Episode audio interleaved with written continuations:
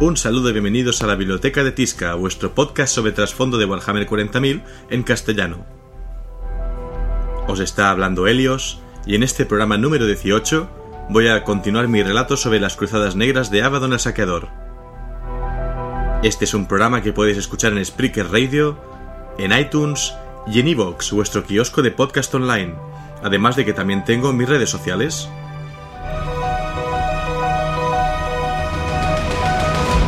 facebook.com barra la biblioteca de Tisca, en Twitter el usuario arroba biblioteca Tisca, y en Google Plus y en YouTube las comunidades llamadas la biblioteca de Tisca.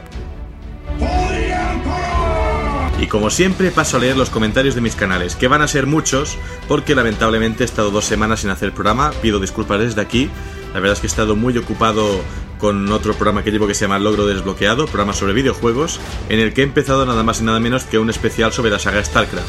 Y claro, eso me ha quitado bastante tiempo junto con el trabajo de lo que sería llevar este podcast de regularidad semanal. Para tratar de equilibrar otra vez la balanza, eh, voy a tratar de sacar dos capítulos esta semana, así no perdemos el ritmo. Pero bueno, leo los comentarios. En primer lugar, Pelon en Evox dice, gracias de nuevo, una gran labor de difusión. Ánimo, seguimos esperando el siguiente. Pues gracias Pelón por escucharnos. Damián G. Ponce en Evox, también oyente habitual, dice muy interesante la trayectoria de Abaddon. De hecho, acabo de leer Pandora de CZ Dun y se revela más cositas interesantes. Pregunta, ¿vas a hablar de la creación de los marines espaciales y de sus capítulos? Da para mucho. Y la creación del marineto de los implantes y demás está muy bien recogida en la Wikihammer. Creo que sería interesante. Gracias por tu trabajo y por la paliza que te das por hacer este podcast que tanto disfrutamos y esperamos cada semana. Un saludo. Pues gracias, Damián. Eh, sí que es algo que me quedó en el tintero porque es un tema que no conozco muy bien todavía, pero como bibliotecario que soy voy a tratar de dedicarme a estudiarlo bien y poder hablar aquí de la creación de los marines espaciales y de sus capítulos, quizá como epílogo a la tercera y última parte sobre las cruzadas negras. Eh, Juan Dowell en Evox dice, al fin encontré un podcast sobre el lore de Warhammer 40k. Muchas gracias por tu trabajo. Saludos desde Uruguay. Que el emperador te proteja. Pues que el emperador te proteja también a ti. Emilio Cachares en Evox, enhorabuena por el podcast, muy ameno, espero con ganas la segunda parte. La Legión Negra es uno de mis ejércitos, me gustan sobre todo porque no han perdido de vista el objetivo original de la herejía, dar muerte al falso emperador. Pues me alegro, aquí tienes tu segunda parte del programa y efectivamente la Legión Negra, eh, a pesar de que al principio puede que fuera una mera distracción para, para quizá olvidar esta derrota que tuvieron en, en Terra, realmente es así, durante 10 milenios no han perdido de vista su objetivo, vamos a ver si lo consiguen. Kovalich en Evox dice, hola, muchas gracias, en dos días los he escuchado todos y no puedo esperar más para el siguiente. Y eso que los marines en general me aburren, ya por su mismo desde Games Workshop, con la de partido que da el orgullo del imperio, la Guardia Imperial y sus grandes ejércitos. A ver cuándo hay algún podcast sobre ellos, muchas gracias. Pues tengo pensado hablar de Astra Militarum, o Guardia Imperial, para los que seáis menos eh, pragmáticos con los cambios de Games Workshop. Y tengo que hablar también un poquito más sobre, por ejemplo, eh, capítulos de marines espaciales, ¿no? Hablar de los ultramarines, hablar incluso de los caballeros grises, hablar de la Inquisición y las, las hermanas de batalla. Va a haber podcast para, para años realmente, ¿no? Miquel Ecenivox dice, empecé con Fantasy porque lo futurista no me gustaba, pero me encanta empaparme de tu sabiduría, sigue así. Pues gracias Miquelez por escucharme. DBM en Evox dice, ya he escuchado todos los capítulos, algunos dos veces, estupenda labor. Muchas gracias por tu dedicación y esfuerzo. Esperaré pacientemente que termines de hablar de los, de los personajillos menores de Warhammer 40.000 y llegue la hora de los auténticos protagonistas, los Pieles Verdes. O sea que tenemos un oyente orco entre nuestras filas. Pues seguramente después de los Eldar van a venir estos Pieles Verdes y podemos hablar un poquito sobre todo. Gonzalo Díaz Rosado dice en Evox, esperando nuevas entregas. Esta semana la dosis se está haciendo esperar. Pues sí, se ha hecho esperar un poco, lo lamento, pero vais a tener un programa un poco largo hoy. Anónimo en Evox dice, ansiando nueva entrega de la biblioteca de Tisca. Me tienen enganchado a su Evox, además de las novelas de Warhammer 40k, y eso que no juego al tablero ni a juegos de PC. Ambientación magnífica de vuestros relatos. Un abrazo desde Lorca, Murcia. Pues un abrazo desde aquí, y para la próxima, pues eh, puedes saludarte si dejas el nombre.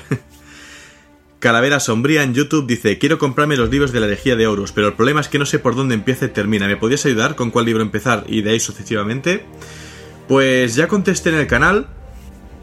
Para empezar, la mejor manera es, eh, sin saber mucho de Warhammer 40.000, pues leer la trilogía inicial. Horus, Señor de la Guerra, de Dan Abnett. Eh, Falsos Dioses de Graham McNeil y La Galaxia en Llamas de Ben Counter. Una vez has leído esta trilogía que te explica pues el viaje, la caída digamos de Horus y de su legión, los lobos lunares, eh, rebautizados como hijos de Horus y posteriormente, aunque no en estos libros aún, por la Legión Negra. Entonces a partir de ahí tienes el abanico de posibilidades. Puedes seguir directamente con la saga de Garro, y cómo avisa a Terra y todo lo que acontece después, leyendo pues la huida de la Ace Stein y luego toda la serie de audiolibros que hay sobre Garro. Podrías irte por otros derroteros, como por ejemplo qué sucede en Próspero, con esa guerra entre esa batalla entre los lobos espaciales y los mil hijos. O quizá, quizá podrías irte y ver qué pasa con los portadores de la palabra, la primera legión de, de, marines traidores, ¿no? Y cómo hacen caer a las sucesivas legiones una tras otra, e incluso su traición hacia los ultramarines en Calf. Sea, ya ahí también puedes irte a Fulgrim, para muchos la mejor novela escrita sobre la herejía de Horus, también escrita por el gran Greg McNeil, y de ahí luego pues puedes seguir un poquito más viendo qué pasa con, con su legión, ¿no? Los hijos del emperador. Hay muchas posibilidades, recordemos que son más de 40 libros distintos, en castellano ya han editado casi 30, en 25 días sale uno sobre Pythos, que es eh, hablará de los portadores, bueno, perdón, de la Guardia de la Muerte. Y en fin, vamos ampliando este trasfondo, ¿no? Poco a poco mientras esperamos que se acerque esta batalla de Terra. Eh, Nicolas Ketel dice en YouTube, qué gran regalo de cumpleaños encontrar un vídeo tan bien hecho del universo de Warhammer. Sigue así, esperaré pacientemente por, mis amados Eldar, más que ahora, más ahora que han cambiado eh, su funesto destino. Pues ante todo felicidades por tu cumpleaños y efectivamente los Eldar están viviendo bastantes cambios con este tema de los eh, Inari, creo que se llaman, ¿no? Esta aparición de un dios Eldar, ¿no? Y demás. veremos qué ocurre con esto. Eh, Oriol Was dice en YouTube, genial como siempre, estos podcasts ya son habitual para mí. Ya que ha salido el Shadow War Armageddon, podrías hacer un podcast sobre Necromunda o las guerras de Armageddon. Eh, pues sí, cuando hable de los orcos, sin duda voy a hablar de Armageddon. No sé si de Necromunda, porque Necromunda se ambientaba con unas familias, ¿no? Que vivían ahí y tal. Eh, ese lore es antiguo, es de segunda edición, no lo tengo tan al día, pero las guerras de Armageddon son obligadas, y más ahora que ha vuelto a salir, como dices, con el auge este de, del Shadow War Armageddon, que también hablaré sobre este juego en su momento. Carlos García Rubio dice en YouTube, For the Emperor. Y Caceta comenta, amigo, me ha encantado el contenido de este canal. ¿Te has planteado subir gameplay de Eternal Crusade o de algún Dawn of War? ¿Otra vez algún vídeo informe de batalla? Bueno, tengo otro podcast que se llama Logro Desbloqueado. Ahí subí un gameplay de, lo que sería las primeras, las primeras horas de Eternal Crusade. Y de Dawn of War no he subido nada, pero próximamente tendré que hacer un review del tercero que ha salido, ¿no? Dawn of War 3, que ha salido esta misma semana. Así que va a haber contenido también audiovisual, digamos, aparte de estos programas, sobre Warhammer y sus videojuegos. Ya terminando, Patricio Javier Varela Espinosa dice en YouTube: Muchas gracias, quería estudiar el tema de Warhammer hace años, me encantará escuchar todo con agrado. Henry Kisp en YouTube dice, ¿qué pasó? ¿qué pasó? ¿Por qué no publicas? Pues como he dicho, he estado bastante liado con temas de trabajo y también de otros programas de radio, pero esta semana me pongo al día, no os preocupéis. Y ya finalmente, MCPote69 dice en YouTube, muchísimas gracias, estuve buscando un audiolibro de esta historia, deberían sacar una película. Pues sí, se podría sacar una película, pero más que una película, a mí lo que me gustaría es que sacaran los audiolibros, por ejemplo, en castellano, sería un puntazo poder escuchar eh, la batalla final de Terra, poder escuchar otras cosas como las que he relatado con, mejor calidad, ¿no? Con, gente profesional, pero bueno. Ya terminando esta larga ristra de, saludos, eh, gracias a todos por escucharme y por comentar en mis redes. Ya pasando al sumario, pues vengo a contaros los hechos de algunas más de las cruzadas negras dirigidas por Abron el Saqueador, el infame líder de la Legión Negra. En concreto, hoy voy a hablar desde la octava a la decimosegunda, dejando ya un programa propio para la decimotercera que tanto está dando de que hablar todavía en el presente del juego. Así que vamos allá.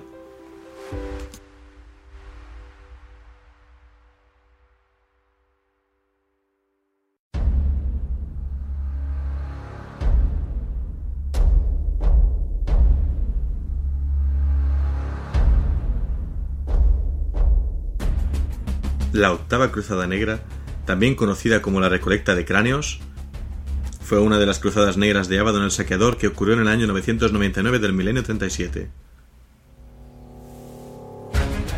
Con intención de asolar las estrellas, la Legión Negra inició esta octava cruzada negra y partió al ojo del terror en todas direcciones.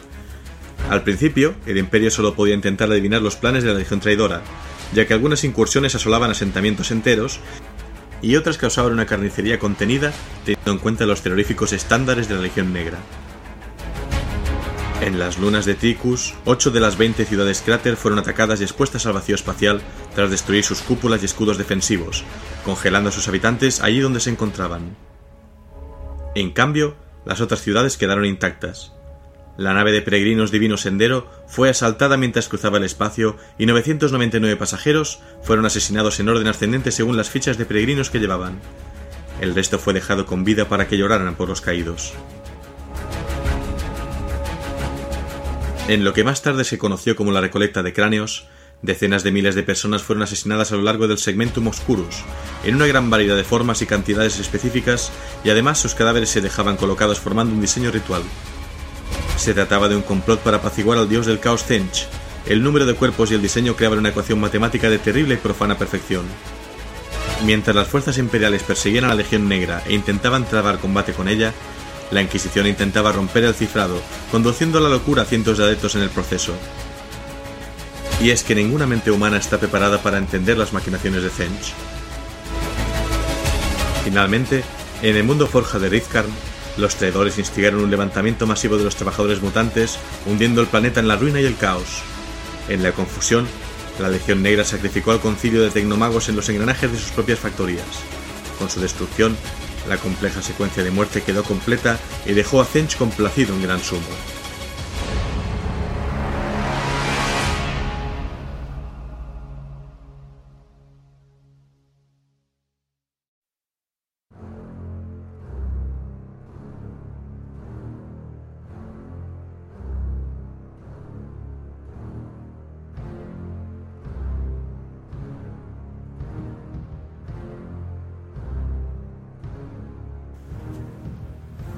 La novena Cruzada Negra fue lanzada desde el Ojo del Terror en el año 537 del milenio 38. Con la intención de acabar con la fortaleza naval de Cancéfalus, Abaddon dirigió sus fuerzas contra las abarrotadas poblaciones del cercano mundo de Antecanis. Colmena Monarca, la ciudad colmena que servía de sede al comandante imperial de Antecanis, fue asediada por la vanguardia de Abaddon.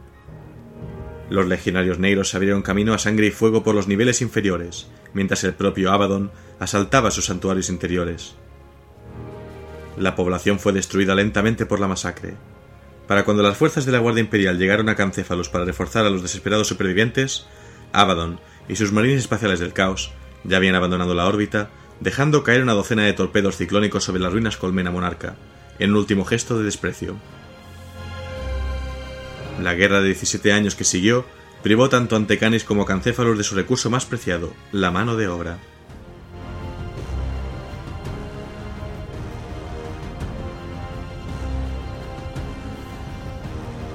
Sin el estorbo de las flotas de Cancéfalos, Abaddon fue capaz de arrasar el resto del sector a voluntad. Durante este tiempo, el capítulo Astartes de los Lamentadores fue enviado junto a otros capítulos cruzados por los altos señores de Terra para ayudar a acabar con la creciente amenaza de incursiones desde el ojo del terror. Sin embargo, la terrible reputación de mala fortuna, amargos reveses y oscuros giros del destino que sufría el capítulo jugó una vez más en su contra durante la defensa del mundo colmena de Corilia frente a un ataque del caos. Los supersticiosos mortificadores se negaron a luchar junto a los lamentadores, prefiriendo abandonar el planeta antes que servir juntos a unos marines a los que consideraban malditos. Reticentes a abandonar a la población planetaria, los lamentadores resistieron en solitario frente al ataque de la Legión Negra durante seis semanas estándar, sufriendo terribles bajas hasta que los ultramarines y los cicatrices blancas dirigieron a un grupo de batalla para atravesar la flota del caos y salvar Corilia. Reducidos a apenas 200 supervivientes por su sacrificio, se creyó que los lamentadores se habían perdido para siempre cuando su flota desapareció en una tormenta disforme, pero reaparecieron más de un siglo después en el borde del segmentum solar, tras haber regresado con gran esfuerzo y lentitud del vacío exterior.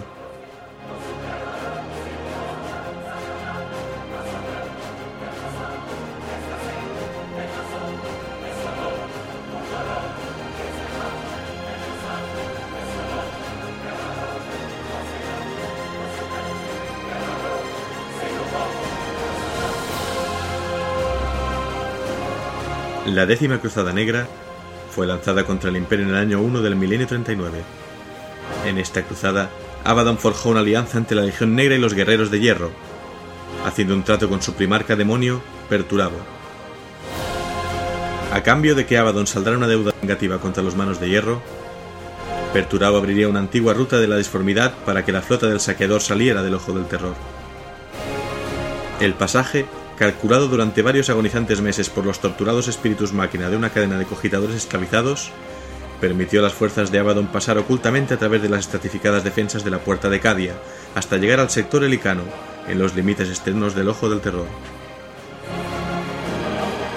Entonces, Abaddon puso en práctica su estratagema enviando a la Legión Negra contra Tracian Primaris, el planeta capital de Elica, mientras él mismo atacaba en otros lugares. Abaddon también repartió a sus caudillos por todo el sector, y en muchos planetas las naves traidoras retumbaron desde los cielos para asesinar y mutilar a los ciudadanos imperiales. Mientras los lugartenientes de Abaddon se autocomplacían en las matanzas de los mundos imperiales, Abaddon viajó junto a los guerreros de hierro hasta el sistema Medusa, hogar de los manos de hierro. Desde el espíritu vengativo, la antigua nave insignia de Horus, observó cómo los guerreros de hierro sitiaban el capítulo leal. En una prolongada guerra de desgaste, los guerreros de Perturabo carbonizaron los planetas exteriores del sistema Medusa, derribando una a una las defensas imperiales. Los manos de hierro lucharon a la luz de las llamas de sus destrozadas fortificaciones para hacer retroceder a los traidores e intentar ganar tiempo para que pudieran llegar las compañías de refuerzo. Pero antes de que llegara el grueso de tropas aliadas, Abaddon y los guerreros de hierro se retiraron, masacrando a cientos de marines espaciales leales en su repliegue. A pesar de que Medusa aguantó en pie, Abaddon aprendió muchísimo acerca de sus defensas y de los propios astartes de Ferrus Manus, una información de la que haría bien uso tiempo después.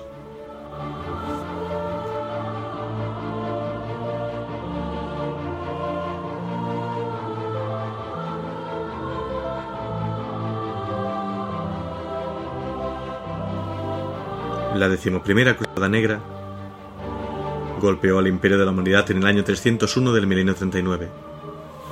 En sus inicios, Abaddon obligó a un demonio de Zench a acompañarlo en su nave insignia, la Espíritu Vengativo, como guía con la esperanza de encontrar una vía a través de las tormentas disformes que envuelven el ojo del terror. Atormentado por acertijos imposibles y retorcidas falsedades, el demonio se volvió completamente loco, apartando miles de años luz a Abaddon de su ruta. Retorciéndose, el demonio desgarró su propio cuerpo en una vorágine de locura curvando el tiempo y el espacio alrededor de la flota. Las naves de Abaddon quedaron diseminadas en el vacío del espacio real. Impávido, ante la muerte de su demoníaco navegante, el oscuro señor de la guerra desató su legión negra sobre el planeta más cercano que encontraron, el mundo cardenalicio de Reloria.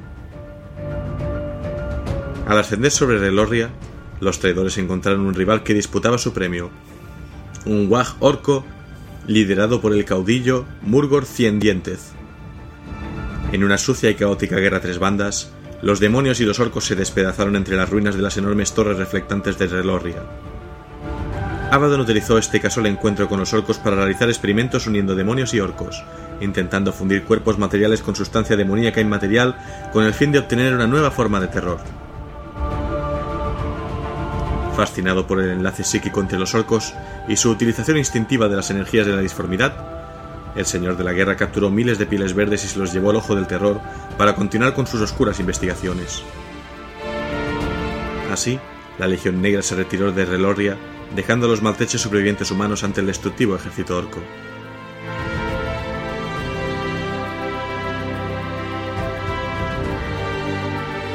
Y no sería hasta el milenio 41 presente de este universo, que llegaría a la decimosegunda Cruzada Negra.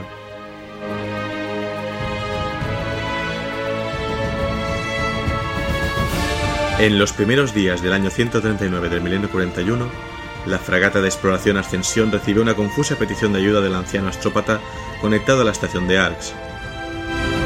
Los atacantes eran desconocidos y, cuando los refuerzos llegaron, cuatro meses después, no quedaba ni rastro de los responsables de la masacre. Los guardias imperiales estacionados en el planeta habían sido completamente aniquilados. Si Arx hubiera sido el único puesto de vigilancia atacado de esta manera, el asalto no habría pasado de ser otro fenómeno inexplicable en una galaxia llena de misterios, y se habría olvidado con rapidez.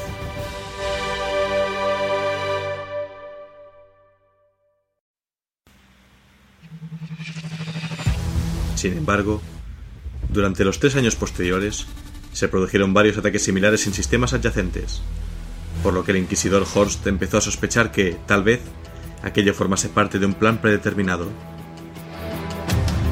De todas maneras, al no tener pruebas que apoyaran esa teoría o identificarse a los agresores, decidió vigilar y esperar a que su enigmático enemigo hiciera otro movimiento. Exactamente un año después del asalto a Arx, varias naves de patrulla hicieron un descubrimiento inquietante en el sector Atenea. Una serie de naves comerciales y naves de combate del Imperio, una de las cuales era un acorazado clase Emperador, fueron halladas flotando a la deriva por el espacio salvaje. Al ser abordadas, se descubrió que todas las tripulaciones estaban muertas. Sus cuerpos enfermos y en descomposición se encontraron por todas las salas y pasillos, algunos incluso en sus estaciones de trabajo, Sheva Lastolax, magos biologis del Adeptus Mechanicus, examinó los diversos síntomas que presentaban los cadáveres del mercante Chanchi. Todas las naves mostraban además señales de un breve intercambio de fuego artillero y señales inequívocas de haber sido abordadas, aunque no se halló ningún enemigo muerto. Mientras el inquisidor Horst no sabía a qué atribuir el nuevo giro que había tomado el asunto, sus múltiples agentes y espías le trajeron nuevas noticias, Corría un rumor entre los capitanes de la flota imperial que hablaba de una antigua nave fantasma del caos, conocida como el Garra de Plaga. Esta nave estaba tripulada por los pestilentes seguidores del dios de la podredumbre, Nargel. Al parecer, esta nave había sido el azote de la flota imperial durante cuatro milenios. La infección de las naves y la reaparición del Garra de Plaga tenían que ser algo más que una mera coincidencia, y cuando una fuerza de marines espaciales del caos de la Legión Traidora de la Guardia de la Muerte arrasó el mundo colmena de Morganhast, Hor se convenció de que las fuerzas del caos planeaban otra incursión a gran escala. Los puestos de vigilancia alrededor de la puerta de Cadia fueron puestos en alerta máxima, y a partir de ese momento las naves del segmento oscuro se asignaron a las muy reforzadas patrullas de vigilancia por todo el espacio alrededor del sistema de Cadia.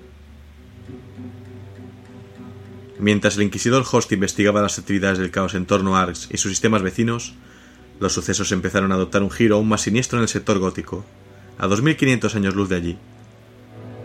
Los navegantes del Navis Nobilite informaron de una gran perturbación en la disformidad de la región circundante y la frecuencia de tormentas disformes aumentó gradualmente a medida que transcurría el año. En varios mundos, estas noticias fueron recibidas con pánico que se acrecentó más cuando diversas sectas de fanáticos declararon que el emperador no estaba contento con la humanidad y enviaba la tormenta de disformidad para castigar a los impíos. Esto desembocó en la proliferación de nuevas sectas, cuyos cientos de desorientados adeptos compartían en sentimiento de irremediable perdición. Se sentían desesperados por la inflexibilidad del emperador. En muchos planetas, estos cultos se volvieron muy poderosos, alimentados por el fervor popular hasta el punto de que la eclesiarquía y en ocasiones el gobierno planetario no podían hacer nada para detener a las masas embravecidas. Al crecer la histeria, turbas de exaltados barrieron las ciudades colmena y las colonias mineras en busca de impuros a los que linchar. El levantamiento de orcas y piras espontáneas fue habitual, pues los desesperados ciudadanos se arrojaban a un fervor apocalíptico sacrificando amigos y seres queridos para expiar sus pecados, de cuerpo o de espíritu, ante el enfurecido emperador. Pero aquello no sirvió de nada.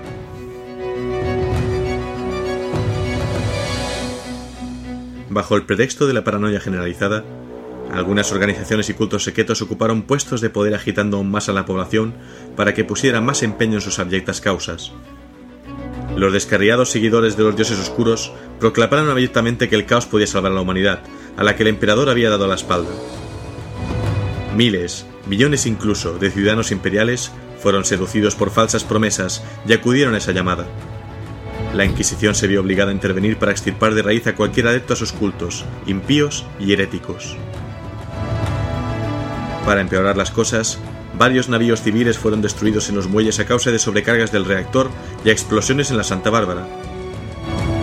Aunque los informes oficiales declaraban que los incidentes eran fruto de la falta de mantenimiento, la munición en mal estado u otras causas ordinarias, muchos creyeron firmemente que las historias de sabotaje y rebelión que circularon entre las propias filas de la flota imperial eran ciertas.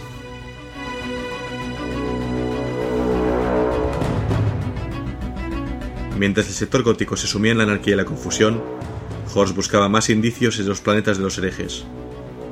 Cuando oyó rumores de que se avecinaba un ataque del caos sobre los mundos imperiales del purgatorio, pidió formar parte de la tripulación de la flota encargada de investigarlo. Una cosa que hacía que Purgatorio fuera diferente de las docenas de planetas que habían sido atacados hasta entonces era el artefacto conocido como la Mano de la Oscuridad.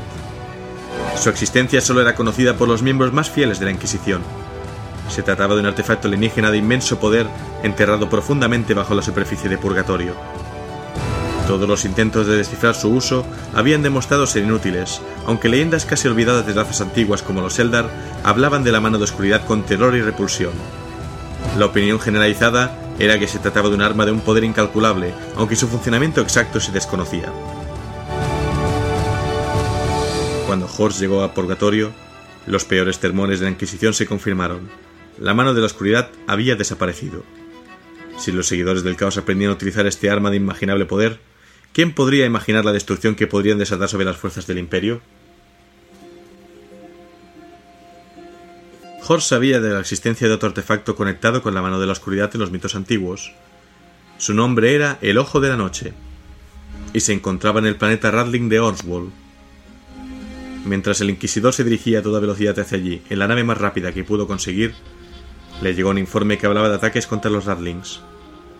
Una pequeña fuerza de renegados había aterrizado cerca del lugar en el que el ojo reposaba enterrado en una antigua estatua que había sido adorada como un dios por los Radlings en su era preimperial.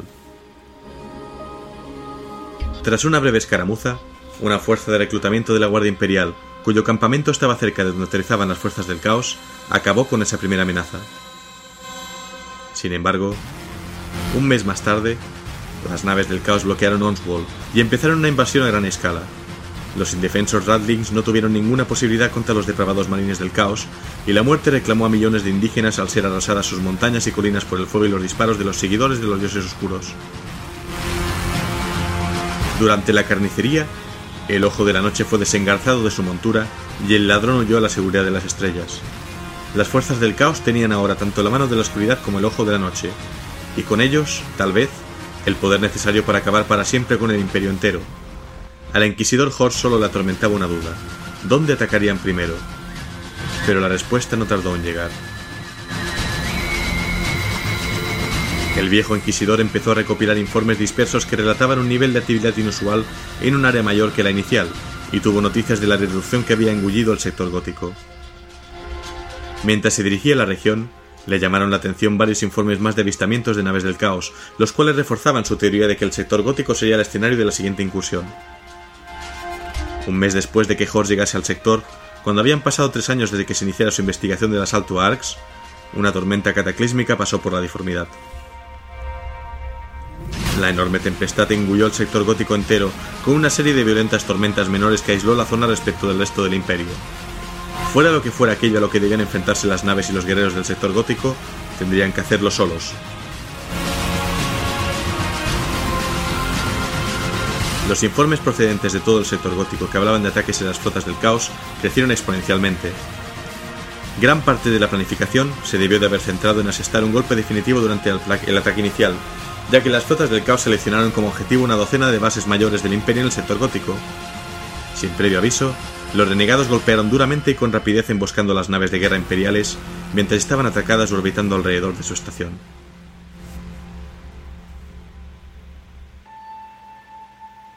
cogida por sorpresa y desbordada ante la tensión creciente en el sector, la flota imperial estaba poco preparada para responder a esta repentina ofensiva. En Bladen, el riguroso vio cómo sus hangares de estribor eran totalmente destruidos por torpedos. Mientras tanto, cerca de Cheris, los bombarderos del destructor Implacable dañaron los motores de la disformidad del almirante Silvanus hasta tal punto que fueron necesarios prácticamente dos años de constantes reparaciones para conseguir que la nave pudiera volver a hacer los viajes por la disformidad mayores de 5 años luz. Las estaciones orbitales de defensa también fueron destruidas o capturadas por la rapidez del ataque de los invasores del caos. La pérdida de muchos astilleros orbitales, como los muelles de Trípol, Puerto Imperial y Estación Gazara, fue doblemente grave, no solo porque las naves imperiales necesitaran ser reparadas con urgencia, sino también porque los medios necesarios para hacer las reparaciones apropiadas cayeron en manos del enemigo. El capitán Grove del almirante Drake, un antiguo crucero clase implacable utilizado como nave de entrenamiento, fue uno de los pocos sobrevivientes del ataque de la base Hallenberg, en la constelación del Cíclope, un ejemplo típico del estilo de ataque practicado por los navíos del caos. Groff y su tripulación tuvieron suerte de escapar. Por fortuna para la tripulación del almirante Drake y para de las muchas otras naves, la flota del caos no estaba especialmente dispuesta a un combate largo y prefería atacar y retirarse.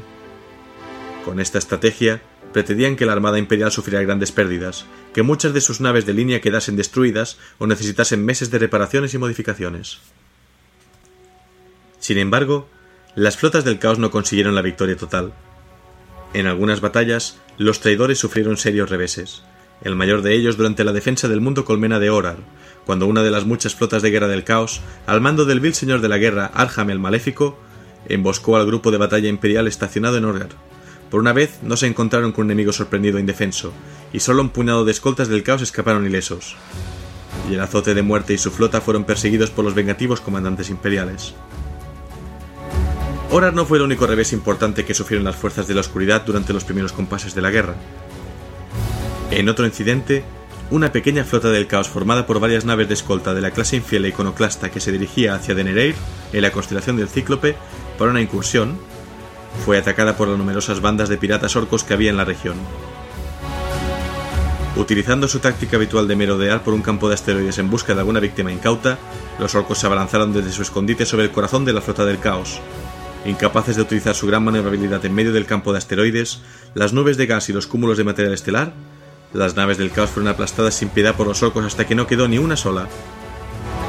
Al oír estas noticias, hay constancia de que el gran almirante imperial Ravensburg dijo: Si no fuera porque se trata de esa maldita escoria piel verde, convertiría a ese comandante en el capitán de mi nave insignia. Aunque este niega haber pronunciado jamás tales palabras. Esta afortunada coincidencia, no obstante, fue muy extraña pues los Pieles Verdes continuaron luchando indistintamente tanto contra los invasores como contra el Imperio. Los ataques iniciales del caos fueron dirigidos contra instalaciones importantes, como los mundos forja de la Etus Mechanicus y las bases navales.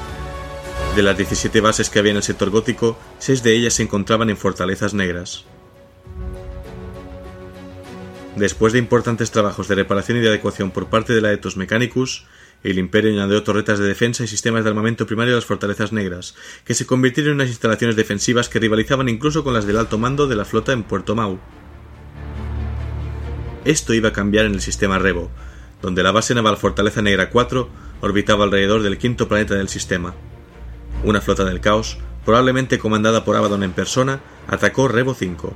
Las naves imperiales de la estación presentaron una feroz defensa, pero fueron desbordadas por el tamaño de la flota a la que se enfrentaban. Veinte naves de línea, incluidos dos acorazados clase saqueador y una docena de navíos de escolta, atravesaron las defensas exteriores de Rebo y atacaron la Fortaleza Negra 4. La batalla duró poco y fue una masacre. En cuanto la flota de caos estuvo a tiro de la Fortaleza Negra, los sistemas de energía de esta última se apagaron por completo. Con el suministro de energía cortado, las armas no podían disparar, las puertas de acceso a los hangares de las naves de combate no podían abrirse y el personal de a bordo estaba completamente indefenso. Poco después, la siguiente información fue proyectada al espacio por el astrópata jefe de la estación. La Fortaleza Negra 4 ha caído en manos de los invasores. No se supo nada más de Revo y se asumió que no habían quedado supervivientes. Este iba a ser el primero de una serie de golpes decisivos que trastornaron a las fuerzas imperiales al inicio de la guerra. Mientras Abaddon lanzaba su feroz y sanguinario ataque contra Revo, nuevas desgracias seguían cayendo sobre los leales defensores del sector gótico, en Sababen, un mundo cardenalicio de la eclesiarquía, los escasos sistemas de defensa planetario poco podían hacer para proteger el planeta frente a un nuevo navío de increíble poder. Apodado simplemente el Revienta Planetas, esta monolítica nave estaba erizada de baterías de artillería, baterías de lanzas y sistemas de lanzamiento de torpedos. Cuando las cañoneras de defensa se retiraron ante su implacable avance, el Revienta Planetas ya había alcanzado la órbita de Sababen. Soldagen y el resto de sobrevivientes iban a sufrir pesadillas realmente traumáticas y depresiones por culpa de lo que habían visto. Tanto fue así que, tres meses después, todos ellos acabaron con sus vidas en un suicidio colectivo. El efecto de este ataque en la moral imperial fue devastador.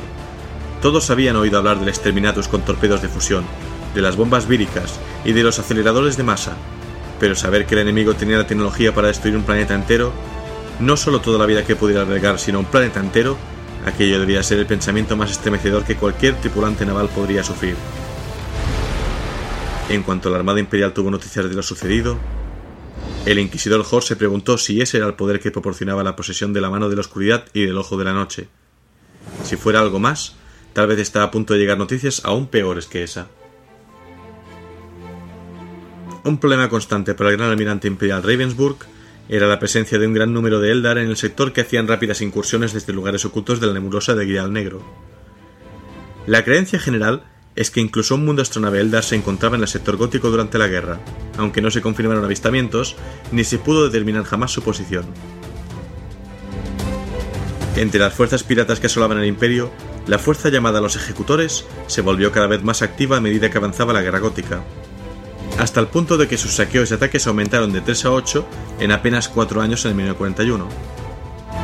Incapaz de seguir a las sofisticadas naves Eldar hasta su base, y con la firme sospecha de que estaban conectadas de algún modo con el esquivo mundo astronave, Ravensburg poco podía hacer para defenderse de los alienígenas y dependía de que cada comandante de grupo de batalla actuara lo mejor posible contra sus cruzadizos adversarios.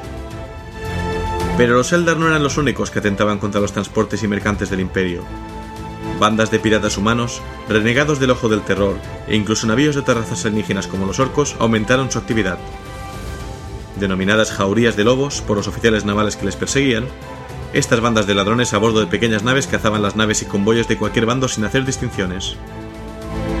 La Armada Imperial luchaba en dos frentes a la vez, contra las flotas del caos por un lado y contra los piratas orcos humanos y eldas que habían sido una amenaza constante para las naves imperiales antes incluso de la guerra gótica por el otro lado.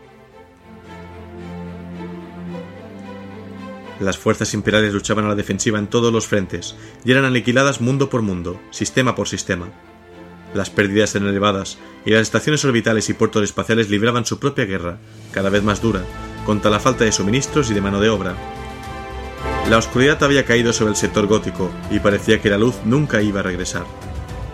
Con la amenaza del revientar planetas de Abaddon rondándoles, muchos mundos imperiales se rindieron sin presentar batalla, Subsector tras subsector, el control imperial se iba perdiendo y, con ello, un gran número de puertos espaciales y muelles orbitales.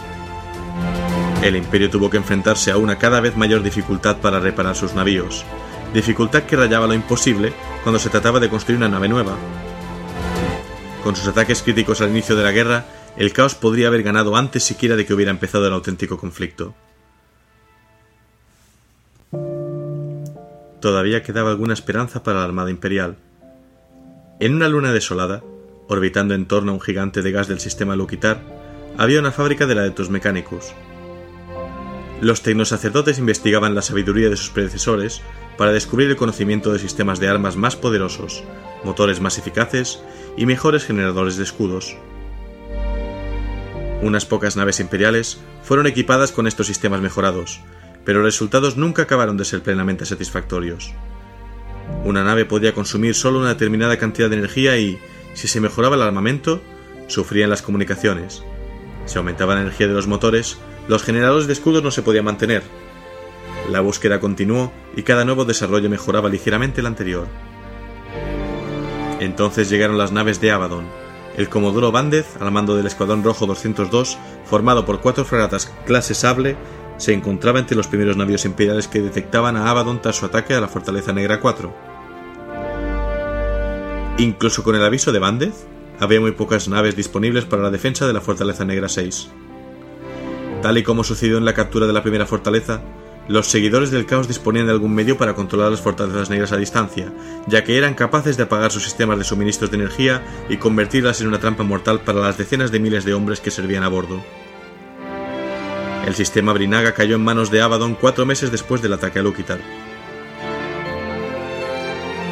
Mientras el gran almirante imperial Ravensburg reflexionaba sobre los múltiples problemas militares y logísticos a los que se enfrentaba su aislado sector, recibió la visita del inquisidor Host en persona.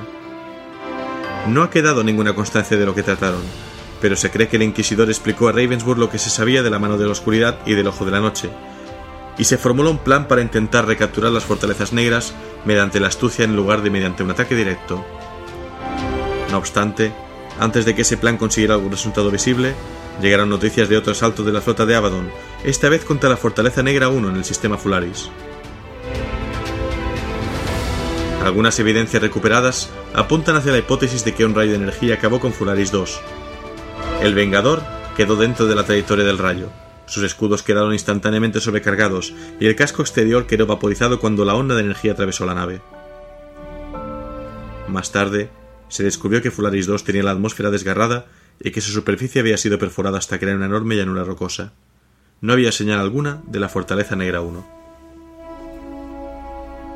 Desde la cima del tiburón martillo hasta la nebulosa del cíclope, las naves imperiales lucharon desesperadamente para contener a las naves del caos que habían entrado en el sector gótico.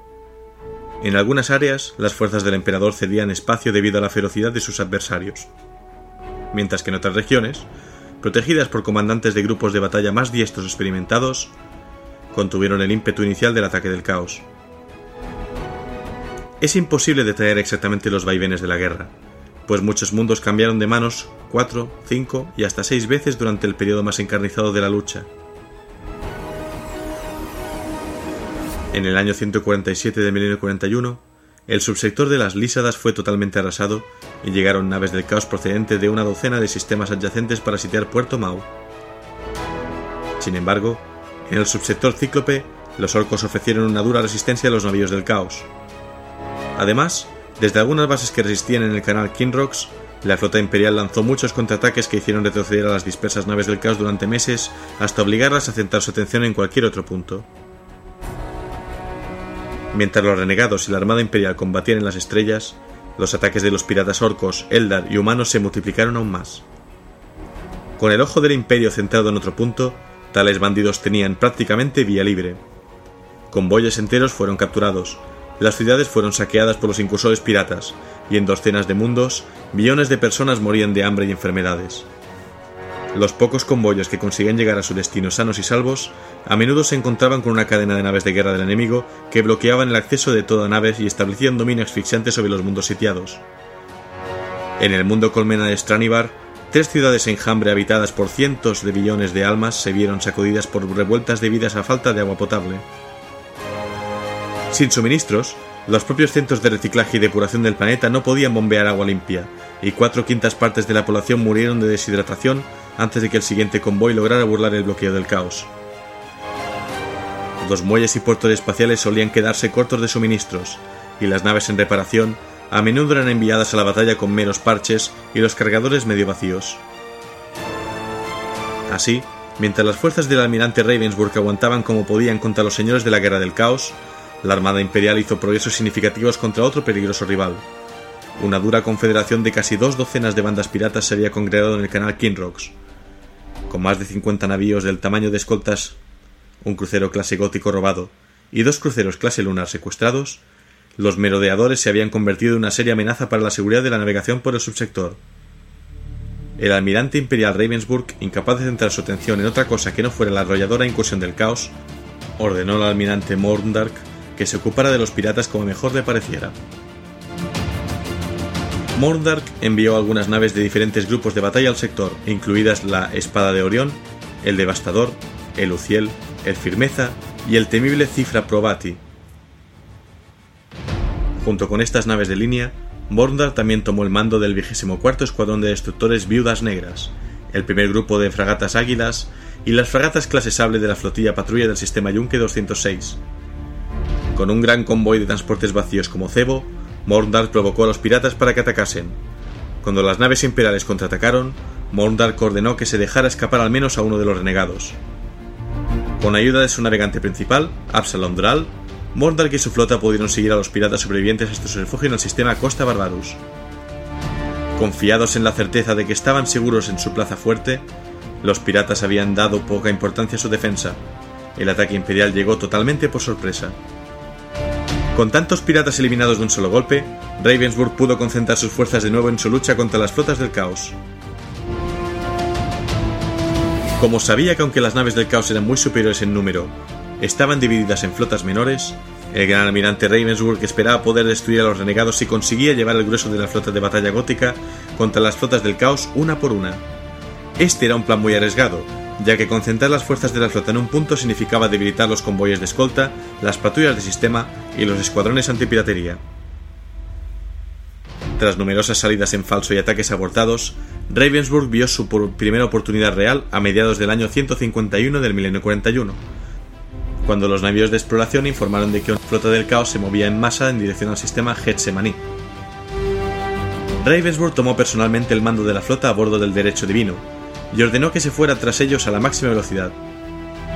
Con 17 naves de línea incluidos dos acorazados y dos cruceros de batalla y 20 naves de escolta bajo su mando, Ravensburg persiguió a la flota enemiga hasta la región del Getsemaní. De repente, al darse cuenta de sus intenciones, las fuerzas del caos pusieron otra vez rumbo al exterior del sistema con la intención de alejarse lo bastante de la estrella como para intentar un salto disforme. Ravensburg envió las naves más rápidas de la flota a perseguirlos e inició una cacería feroz de una semana o más de duración. El capitán Blythe, del Guardián, y su grupo de batalla regresaron junto a la flota principal de Ravensburg. Pero incluso con las naves de línea de Ravensburg, las fuerzas imperiales seguían siendo ampliamente superadas en número. Durante tres días, las dos flotas dieron círculos y se esquivaron mutuamente por todo el sistema.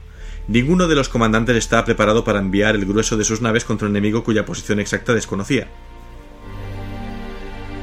Tres semanas después de llegar al sistema, la flota de Ravensburg y las naves del caos se enfrentaron. Seis fragatas clase Tormenta localizaron la flota del caos cerca de Getsemaní II y utilizaron los diversos cúmulos de materia estelar para evitar ser, a su vez, detectados. Al ver esta oportunidad, el gran almirante Ravensburg movió su flota entera para atacar. Los destructores clase Cobra de Ravensburg lanzaron varias salvas de torpedos a distancia extrema. Aunque no tenían muchas esperanzas de infligir daño alguno, los atacantes con torpedos forzaron a las tropas del caos a alterar su movimiento, de forma que ahora se dirigían hacia las naves de línea del imperio. La flota imperial destrozó a sus adversarios al utilizar cuatro naves de línea y destruir once escoltas en la pasada inicial, en lugar de girarse y luchar, lo que probablemente le hubiera dado la victoria, el señor de la guerra del caos ordenó a su flota que siguiera la ruta prefijada en un intento de escapar. Parecía como si la flota del caos fuera a escapar de la justicia de nuevo, pues las rápidas naves de los renegados aceleraron alejándose de las naves perseguidoras de Ravensburg. Pero aquí es cuando aparecieron los Eldar. Y atrapados entre la flota de los Eldar y la de Ravensburg, las naves del caos fueron aniquiladas, aunque una docena más de naves del emperador quedaron inutilizadas o destruidas antes de conseguir la victoria final. ¿Por qué los Eldar decidieron apoyar la causa imperial es algo que nunca se supo, aunque se cree comúnmente que al final tuvieron noticias de las capturas de las fortalezas negras por parte de Abaddon y habían visto en la alianza la única forma de sobrevivir. Cuando las noticias de la gran victoria en la batalla de Getsemaní se difundieron entre la flota, pareció que no dejaban de llegar buenas noticias. En los últimos meses del año 151, las tormentas de disformidad que habían aislado al sector gótico empezaron a remitir, y varias naves de las flotas de batalla vecinas llegaron para reforzar las maltrechas flotas de la almirante de Ravensburg. Las barcazas y cruceros de ataque de varios capítulos de marines espaciales aportaron tropas de refresco de élite a la lucha. La sólida defensa del imperio, aunque rota en algunos puntos, había evitado que la victoria del caos fuera fácil y completa, y con ayuda de las naves de algunos sectores cercanos, los sirvientes del emperador ya podían iniciar la contraofensiva. De la misma manera que Ravensburg nunca fue totalmente vencido, parece ser que Abaddon era plenamente capaz de no perder el control de lo que había ganado. Con dos, posiblemente tres, fortalezas negras en su poder, Abaddon era la mayor amenaza para los mundos imperiales del sector gótico. El grado de amenaza que representaba no fue realmente asumido hasta el ataque al sistema de Tarantis. Situado en los límites del sector gótico, Tarantis era un punto de encuentro para naves que entraran o salieran de la región desde el sector Tamal, y fue allí donde Abaddon intentó contener el flujo de refuerzos que llegaba. Su flota principal, acompañada de las tres fortalezas negras, acabó con las pocas naves imperiales que encontró al salir de la disformidad y se acercó rápidamente a Tarantis. Los cruceros y acorazados de la Armada del Caos abrieron un agujero en las defensas imperiales para que las fortalezas negras pudieran pasar a través de ellas. Varios planetas quedaron destruidos, y murieron incontables millones de hombres del personal de la flota y de la Guardia Imperial, así como un número inconcebiblemente alto de inocentes, cuando las dos poderosas flotas se enfrentaron. Pero lo que pasó después iba a eclipsar totalmente todos los horrores de la guerra conocidos hasta la fecha. Combinando sus energías del mismo modo que en Fularis, las fortalezas negras lanzaron una gigantesca onda de energía hacia la estrella Tarantis. Una vez cumplido su objetivo, las naves del caos iniciaron una retirada organizada y saltaron una vez más al espacio disforme. Durante un mes entero, la estrella Tarantis sirvió y rugió, Tormentas torturadas recorrieron su superficie y su corona se expandió hasta engullir los dos mundos más cercanos. Todos los que pudieron abandonaron el sistema, pero evacuar a toda la población de tres mundos era una misión imposible. Cuatro semanas después del ataque de Abaddon, la estrella Tarante se convirtió en una supernova y lo destruyó todo en varios miles de billones de kilómetros a la redonda como una explosión de gas y plasma. Tarantis, un sistema estelar completo, ya no existía, y Abaddon tenía el poder de desatar aquella destrucción allí donde quisiera. El gran almirante Ravensburg creía firmemente que Abaddon intentaría capturar las tres fortalezas negras restantes, pero no tenía ni idea de cuál iba a atacar el Señor de la Guerra en primer lugar. La caza continuó durante seis meses en los que las naves imperiales y Eldars patrullaron por extensos sistemas en un intento desesperado de localizar a Abaddon y sus terroríficas armas. Entonces, las fuerzas opuestas al caos obtuvieron un gran éxito. Los Eldar habían localizado la flota de Abaddon en las lisadas inferiores y estaban en disposición de utilizar sus sofisticadas naves para perseguirla a través de la disformidad. Dada su ruta, estaba claro que el Señor de la Guerra se preparaba para lanzar un ataque contra Shinlegeist, donde la Fortaleza Negra 5 flotaba en las profundidades del espacio. Dejando atrás un reducido contingente de navíos por si se tenían que ocupar de otras flotas del caos, Ravensburg y los Eldar aceleraron para alcanzar Shindelheist antes que Abaddon. Con un flujo de información constantemente relativo a las acciones de Abaddon, las naves imperiales y Eldar permanecieron a la espera. Y cuando las naves de caos aparecieron, la furia del imperio de los Eldar cayó sobre ellos. Superados numéricamente y cogidos por sorpresa, poco podían hacer los capitanes de las naves traidoras salvo morir luchando. Las dos poderosas flotas combatieron durante tres días y se produjo un número aterrador de bajas en ambos bandos. Pero pese a toda su ferocidad, las naves del caos no podían igualar las fuerzas reunidas contra ellas. Cuando el tercer día de lucha llegó a su sangriento fin, Abaddon rompió de nuevo el cerco imperial y junto con las fortalezas negras puso rumbo a la estrella. Ravensburg ordenó a todas las naves disponibles que lo interceptasen, aunque sabía que poco se podía hacer para detener aquellas monstruosidades. Solo el llama purificadora estaba lo suficientemente cerca como para disparar, pero las armas del crucero de batalla tenían un escaso efecto en las enormes estaciones. Las fortalezas negras empezaron a acumular energía para su ataque cataclísmico y, de nuevo, se unieron sus poderosos rayos de energía. Viendo una sola oportunidad, el capitán Abridal redirigió toda la energía a los escudos del llama purificadora y lo dirigió hacia el centro de las convergentes ondas de energía. La nave fue destruida casi al instante, dividida en sus átomos originales. No obstante, la explosión había agotado las energías de las fortalezas y, como Abridal supuso, les llevaría bastante tiempo acumular la energía necesaria para otro ataque. Por fortuna, el tiempo era algo que se le había agotado a Abaddon. Con sus sistemas de energía agotados, Poca cosa podían hacer las fortalezas negras. Abaddon consiguió escapar a la disformidad, con dos de ellas. Después de una larga persecución por los límites del sistema Sindelheist, con un salto al espacio disforme peligrosamente cerca del pozo gravitacional. La flota imperial se acercó a la tercera y, utilizó toda su potencia de fuego contra ella, aunque sin demasiados resultados. Finalmente, dos cruceros de asalto del capítulo de Marines Espaciales de Los Ángeles Redentores, junto con naves de asalto del Derecho Divino, abordaron la aislada Fortaleza Negra en un intento de recapturarla. Aproximadamente al mismo tiempo que la Fortaleza Negra se autodestruía, las fortalezas restantes del sector gótico hicieron lo mismo. Nadie sabe si las fortalezas controladas por Abaddon se autodestruyeron de manera similar. Existen rumores que dicen haber visto al Señor de la Guerra del Caos, tanto con estos antiguos artefactos de destrucción como sin ellos. Cómo o por qué las fortalezas negras se autodestruyeron sigue siendo un misterio. Varios de los señores de la guerra del caos siguieron a Abaddon hacia el ojo del terror, para alimentar su odio y su amargura hasta que llegase otra oportunidad de atacar. Cuatro grupos de batalla, cada uno formado por varias docenas de naves de línea y escoltas, persiguieron y destruyeron sistemáticamente a aquellos que se quedaron, eradicándolos uno por uno. En el subsector de Puerto Mau, se sucedieron durante dos años las titánicas batallas entre el segundo grupo de batalla de cruceros del almirante Storm y la flota de guerra de Heinrich Vale, debido a que las naves del caos se movían de un sistema a otro, volvían a la contienda cuando tenían la oportunidad a favor y huían antes de, que de sentir la justa ira del emperador. La batalla del canal Kinrox reclamó más vidas aún, pues navíos del caos solitarios efectuaban rápidos ataques entre la chatarra acumulada que, ocasionalmente, destruían el crucero o la nave escolta enviado a cazarlos. Aunque las batallas en las estrellas estaban llegando a su fin, hicieron falta más de ocho años para reconquistar los mundos que habían sido capturados por las fuerzas del caos. Muchos de ellos habían sido arrasados sin concesiones, y su población entera había sido esclavizada o sacrificada en nombre de los dioses oscuros. Las tierras estaban yermas debido a la guerra. Lentamente, pero con firmeza, la Guardia Imperial fue purificando aquellos planetas de la mancha del caos. Los misioneros y confesores de la eclesiarquía se encargaron de restaurar la fe en el emperador, y la Inquisición de perseguir a aquellos que habían colaborado con los seguidores de los dioses oscuros. De todas maneras, la auténtica lucha todavía no había terminado. Aún hay mundos dentro de la nebulosa de Grial Negro que siguen aguardando el momento en que las flotas del emperador les liberen de su tormento.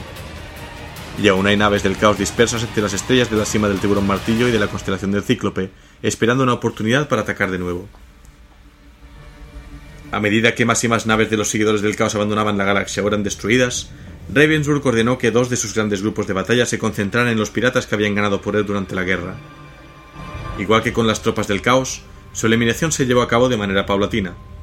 Muchas de las bandas huyeron para buscar santuario en sistemas estelares olvidados y en campos de asteroides no cartografiados. Los orcos de la constelación del Cíclope fueron totalmente exterminados, expulsados de los mundos en los que habían esclavizado millones de humanos. Fueron aplastados en todo sistema estelar donde sus rudimentarias naves hubiesen atentado contra la flota imperial. Veinte años de guerra habían dejado cicatrices profundas. Llevaría siglos de sangre, sudor y trabajo reparar todo el daño, tanto físico como espiritual, que había causado Abaddon con sus hordas. Para la flota imperial y para la flota de batalla gótica en particular, el coste había sido tan alto en vidas humanas como en número de naves. Se habían hecho grandes sacrificios y grandes héroes habían aceptado el desafío. Gracias a la determinación, el coraje y la lealtad de cada hombre de la flota, se había ganado esa guerra. Los altos señores de Terra reconocieron los esfuerzos de toda la flota del sector y el nombre de cada tripulante que sirvió en la guerra, desde el gran almirante imperial Ravensburg hasta el tripulante menos importante del mercante más pequeño. Todo ello fue grabado en un monolito, especialmente construido a tal efecto, de diez veces más la altura de un hombre situado en las estancias de los héroes en el propio Palacio Imperial. El inquisidor Horst desapareció para cumplir su misión sagrada donde quiera que la encontrase, se rumorea que pasó el resto de su vida cazando a Abaddon, intentando descubrir qué había sido de las fortalezas negras con las que podría haber escapado. Del éxito de esta misión autoimpuesta no ha quedado ningún informe, y Horst no ha sido visto desde el final de la Guerra Gótica. A lo largo de estos tiempos oscuros, el sector gótico ha sobrevivido y la vida volverá algún día a la normalidad para los bravos hombres de la flota imperial. Las batallas contra los piratas Eldars, la búsqueda constante de contrabandistas traidores, la persecución de herejes y rebeldes, y otros miles de tareas que hacen que la humanidad deba a la flota imperial un agradecimiento eterno.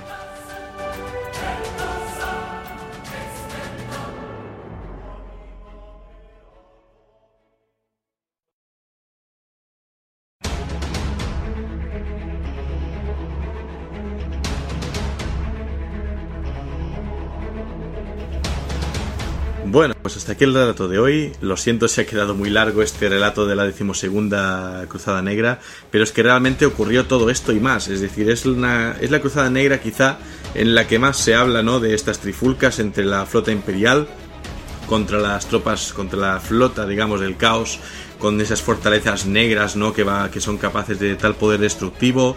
Al mismo tiempo también la piratería Eldar y, y Orco, ¿no? Y Orca, o sea, todo, todo esto que va asolando el imperio desde varios frentes. Ya no se trata simplemente de que Abaddon coge un grupo de, de, tropas y se dedica a hacer alguna misión enigmática en un planeta, sino que realmente se convierte en una auténtica batalla por el control de estas fortalezas negras, ¿no? Y su poder destructivo. En fin, de todos modos, este rato termina aquí. Nos queda una tercera entrega en la que hablaré de la decimotercera Cruzada Negra, la última ya. Y bueno, esto ha sido la biblioteca de Tisca. Podéis escucharme en Spreaker Radio, en iTunes y en Evox, vuestro kiosco de podcast online, y también tengo las redes sociales. Facebook.com barra la biblioteca de Tisca. En Twitter el usuario arroba biblioteca Tisca. Y en Google Plus y en YouTube las comunidades llamadas la biblioteca de Tisca. Gracias al sitio Wikihammer 40.000 por brindar tanta y tan útil información para ir ordenando toda esta historia si queréis visitarlo de primera mano, la dirección es http s.warhammer40k.wikia.com Y como recomendación de hoy, ya que hemos hablado tanto de estos tipos de naves, ¿no? Que es el clase Sable, el clase, eh, clase Lunar, todos estos. Si queréis saber más, pues os recomiendo el videojuego para ordenador Battlefield Gothic Armada, que básicamente es un juego de estrategia en tiempo real en el que podemos controlar una flota pues del Imperio de la Humanidad, del Caos, de los Eldar, de los Orcos. También hay un DLC para jugar con los Tau, otro para jugar con los Space Marines, con los Marines espaciales, es decir, es un juego muy completito y que se basa en el universo de Battlefield Gothic, el juego de miniaturas de hace muchos muchos años. Con esta recomendación, yo Helios termino el programa y hasta la próxima.